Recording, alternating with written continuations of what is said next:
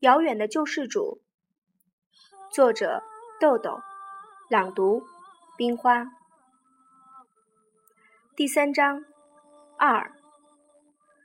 丁元英走进阳光酒店，乘电梯上了九楼，来到九零一二号房间，按动门铃。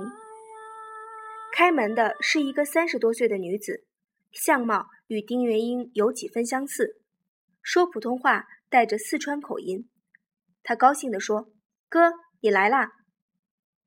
她是丁元英的妹妹，叫丁秋红。房间里还有两个男人，一个是丁秋红的丈夫谢辉，一个是谢辉的同事，是他们请来替换开车的司机。丁元英一进门就看见房间里放着收拾好的行李，不解地问道：“这是干什么？你们昨天来的，这就要走吗？”谢辉。顶丁元英坐下之后说：“就等你了。”秋红说：“等你交代完事儿，我们就走。”秋红说：“家里只有两个老的，一个小的，茶馆里忙不过来。谢辉他俩是请假出来的，很早点儿就回去上班。我们两个房间多住一天就一千多块，谁出的钱都是钱呐。再说了，跟你说话你累，我们也累。”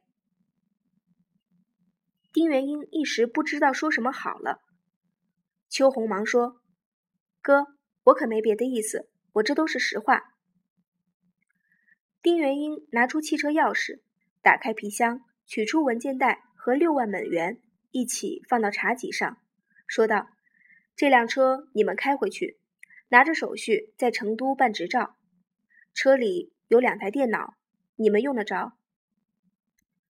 这是六万美金。”我交代一下，这是专款专用的钱，一万用在汽车的日常费用，五万用在父母大病时的应急。这个钱雷打不动。谢辉点头说：“哥，父母年纪大了，你的心思我明白。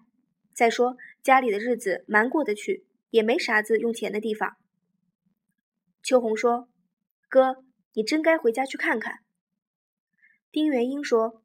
过段时间吧。丁秋红满脸失望之色，又说：“哥，我想把茶馆改造一下，可爸不同意。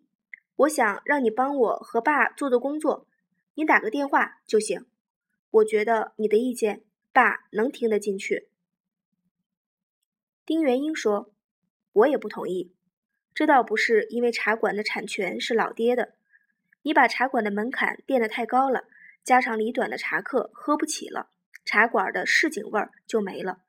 老人有个事儿忙叨着，充实乐呵，这是性价比最高的消费。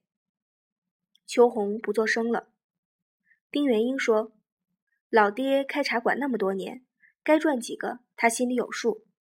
真改成一杯千金的茶馆，单靠一杯清茶，能聚来一挣千金的客人吗？”秋红说：“哥。”你不用再说，我知道了。谢辉说：“哥，你刚回来，事情多，就不用在这儿陪我们了。我们都收拾好了，退了房子，我们就动身了。”秋红也说：“你忙你的吧。韩大哥知道我们今天走，他正开会，我们就不辞行了。你见到他，代我和谢辉道个谢。”丁元英合上皮箱说：“行，我就不送你们了。”路上车子不要开太快，注意安全。到了家给我打电话报个平安。说话间，几个人都站了起来。